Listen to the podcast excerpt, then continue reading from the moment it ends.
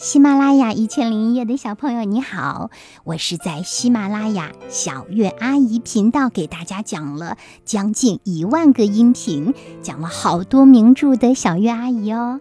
今天呀，小月阿姨要给大家来讲的是一位非常厉害的作家维比安基写的故事《花鼠和狗熊》。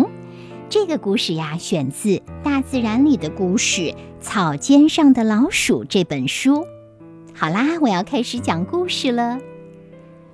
花鼠裤子阿尔本来浑身都是黄色的，就像剥了壳的松子。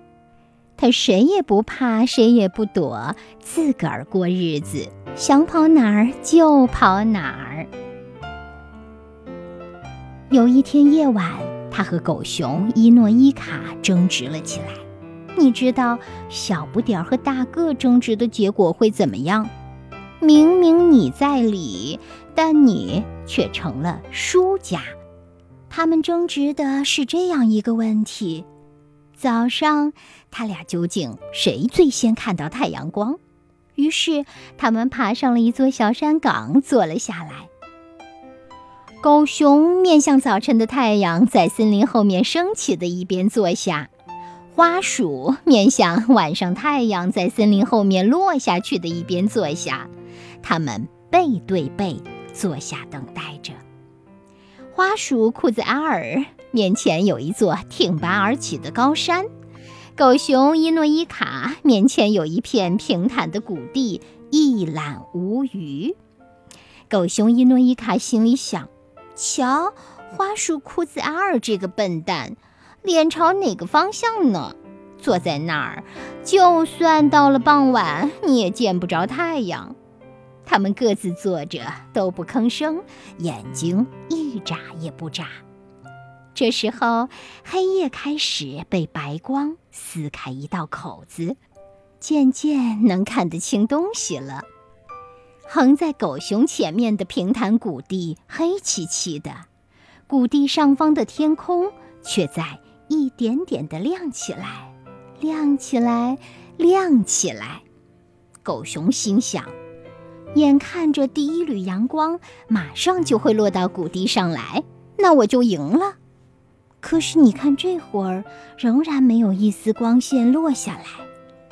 狗熊伊诺伊卡等呀等，突然，他背后的花鼠裤子阿尔叫了起来：“看见了，我看见了，是我先看见的。”狗熊感到奇怪了，它前面的谷地仍然是黑漆漆的。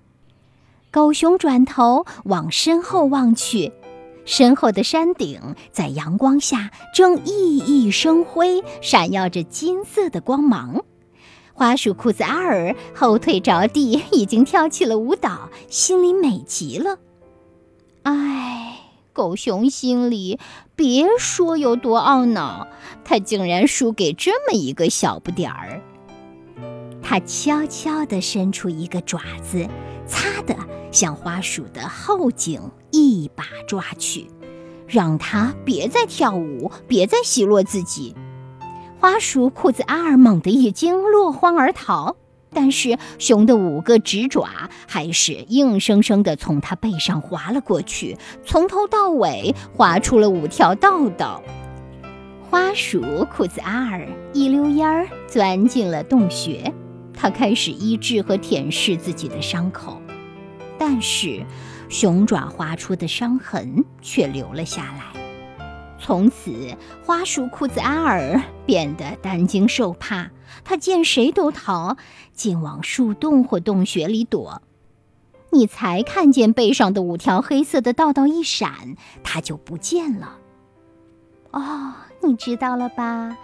这就是花鼠背上五个道道的来历。当然，这只是一个童话故事。听完这个童话故事，你想对花鼠说些什么话呢？或者你更想帮花鼠对狗熊伊诺伊卡说些什么？这只狗熊好像不那么聪明，但是却很粗暴。嗯，那你要对它说什么呢？对了，这个故事呀，还告诉我们大自然里的一个秘密：清晨太阳即将升起，我们究竟应该是迎着太阳做，还是背着太阳做，才能更快看到光线呢？小鱼阿姨希望你能够留言给我。这个故事呀，选自福建少年儿童出版社出版的《大自然里的故事：草尖上的老鼠》这本书。